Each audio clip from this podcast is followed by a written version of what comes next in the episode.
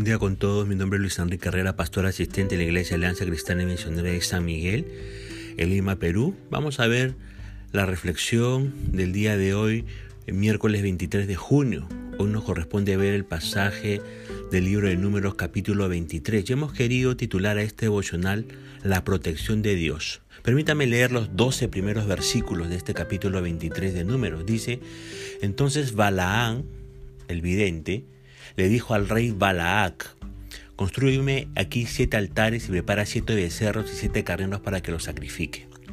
Balac, rey de Moab, siguió sus instrucciones y los dos sacrificaron un becerro y un carnero en cada altar. Entonces Balaán el vidente le dijo a Balac, quédate aquí con tus ofrendas quemadas y yo iré a ver si el Señor me responde. Entonces te diré lo que Él me revele. Así que Balaam fue solo a la cima de una colina sin vegetación y ahí se reunió Dios con él. Balaam el vidente le dijo, preparé siete altares y sacrifiqué un becerro y un carnero en cada altar. El Señor le dio a Balaam un mensaje para el rey Balac y después le dijo, regresa donde está Balac y dale mi mensaje. Así que Balaam volvió y encontró al rey de pie al lado de sus ofrendas quemadas con todos los funcionarios de Moab. Este es el mensaje que Balaam transmitió. Balac me mandó a llamar desde Arán, el rey de Moab me trajo de las colinas del oriente. Ven, me dijo, maldíceme a Jacob, ven y anuncia la ruina de Israel. Pero ¿cómo puedo maldecir a quienes Dios no ha maldecido? ¿Cómo puedo condenar a quienes el Señor no ha condenado? Desde las cimas del precipicio los veo, los miro desde las colinas. Veo un pueblo que vive aislado, apartado de las otras naciones. ¿Quién puede contar a los descendientes de Jacob tan numerosos como el pueblo? ¿Quién puede contar siquiera una, una cuarta parte del pueblo de Israel? Permíteme morir como los justos, deja que mi vida acabe como la de ellos. Entonces el rey Balac le reclamó a Balán, ¿qué me has hecho? Te traje para maldecir a mis enemigos y en cambio los has bendecido. Pero Balaán respondió, yo hablaré solo el mensaje que el Señor ponga en mi boca.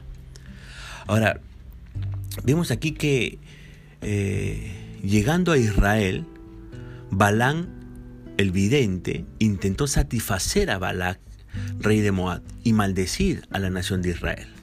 Pero en lugar de ello, ¿qué hizo Balán? Bendijo a Israel. Y lo hizo en una segunda intento y un tercer intento también de maldecir a Israel, pero estos intentos resultaron en más bendiciones. Bendición no solo es una mera expresión. En muchos cristianos la frase Dios lo bendiga se ha convertido en una forma de saludo, ¿verdad? Pero fíjese que la bendición de Dios no es tan solo un saludo. La bendición de Dios incluye tener protección. Es tener una forma de vida conforme a la voluntad de Dios. Contar con la bendición de Dios es tenerlo todo. Es tener una vida renovada, es ser libres y fuertes, como lo sucedió a la, a la nación de Israel. El verso 22 dice, Dios los ha sacado de Egipto con la poderosa fuerza de un búfalo. Eso es ser bendecido, es ser libres y fuertes, es tener una vida renovada, propiciada e iniciada por Dios. Ahora, eh, fíjese que el pueblo de Dios no puede ser tocado por la brujería. Israel no puede hacerlo. El verso 23 de este capítulo 23 número nos va a decir, contra Jacob nada pueden las brujerías. En otra versión dice, nada pueden las maldiciones. Contra Israel nada valen las artes mágicas. De Jacob, que es Israel, se irá. Miren lo que ha hecho Dios con ellos. Lo maravilloso de ser parte del pueblo de Dios es que somos benditos. Israel lo era y hoy también lo es la iglesia. Cuando usted va al, versículo de Efesios capítulo 1, verso 3, se nos va a decir, bendito sea el Dios y Padre nuestro Señor Jesucristo, que en Cristo nos ha bendecido con toda bendición espiritual en los lugares celestiales. Los que están en Cristo son llamados la iglesia. Los que están en Cristo son aquellos que son verdaderos hijos de Dios.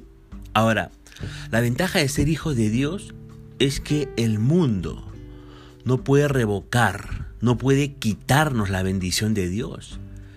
Miren lo que dice el verso 20 de este libro de números 23. Escucha, le dice Balaán a Balac. Yo recibí la orden de bendecir. Dios ha bendecido y yo no puedo revertirlo. No importa cuántas veces lo intente o cuántas formas utilice el mundo, nunca, escúcheme bien, nunca podrá maldecir al pueblo de Dios. El verso 13 va a decir de este número 23, pero Balak insistió, te ruego que vengas conmigo a otro lugar desde donde, desde donde no puedas ver a todos ellos, sino solamente su parte extrema, y desde allí los maldecirás por mí. Mire, supersticiosamente Balak creía que cambiarse a un nuevo escenario proporcionaría el ambiente propicio para que pudiera proferirse maldición contra Israel. Y dice el texto ahí que una vez más prepararon los siete altares y los sacrificios necesarios para el ritual de la adivinación. Pero ¿sabe qué? El hombre no tiene poder para maldecir al que Dios no ha maldecido. El verso 8 de este capítulo 23 va a decir, pero ¿cómo puedo maldecir a quienes Dios no ha maldecido? ¿Cómo puedo condenar a quienes el Señor no ha condenado? ¿Se da cuenta? Mire, el impío no importa cuántas oraciones haga o qué ofrenda dedique a Dios, nunca logrará que el Señor cambie la bendición por maldición. El verso 1 al verso 4 de este capítulo 23 número va a decir, Balán le dijo a Balac, levántate aquí siete altares y prepárame siete becerros y siete carneros. Balac hizo lo que Balán le ordenó y Balac y Balán ofrecieron un becerro y un carnero en cada altar. Luego Balán le dijo a Balat, quédate junto a tu holocausto que yo iré a, ver si el Señor quiere encontrarse conmigo. Si hay algo que él, él me muestre, te lo haré saber. Y Balán se fue a un monte desolado.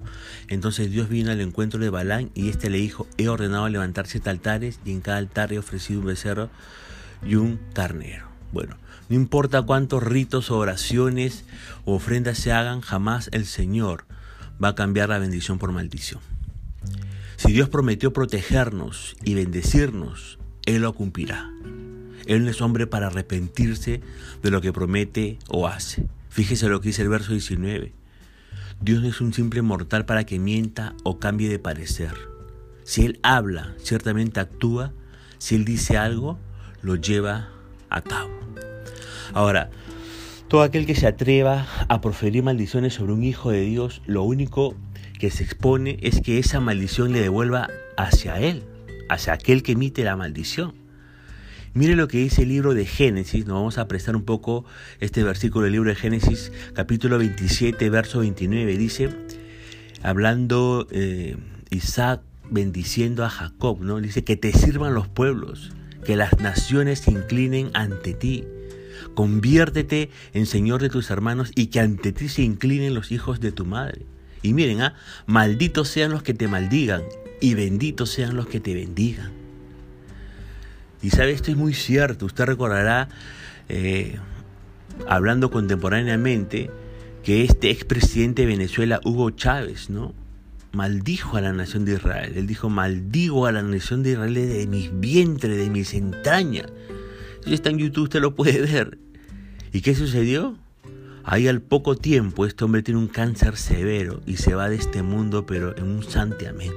En un santiamén. Es muy cierto lo que dice esta palabra, que aquel que maldice al pueblo del Señor, ¿verdad? Esa maldición va a, recaer sobre aquel que maldice. Ahora, si usted es un hijo de Dios, nacido de nuevo por el obrar del Espíritu Santo, déjeme decirle que Jesucristo pagó un precio muy alto por usted y por mí. Él derramó su sangre preciosa hasta la última gota, allá en la cruz del Calvario. 1 Corintios capítulo 7, verso 23 dice, ustedes han sido comprados por un precio, por lo tanto, no sean esclavos de los hombres. Es por esta razón que Él no va a permitir que algo tan costoso sea dañado. Usted vale mucho, muchísimo para el Señor Jesucristo, para el Padre Celestial.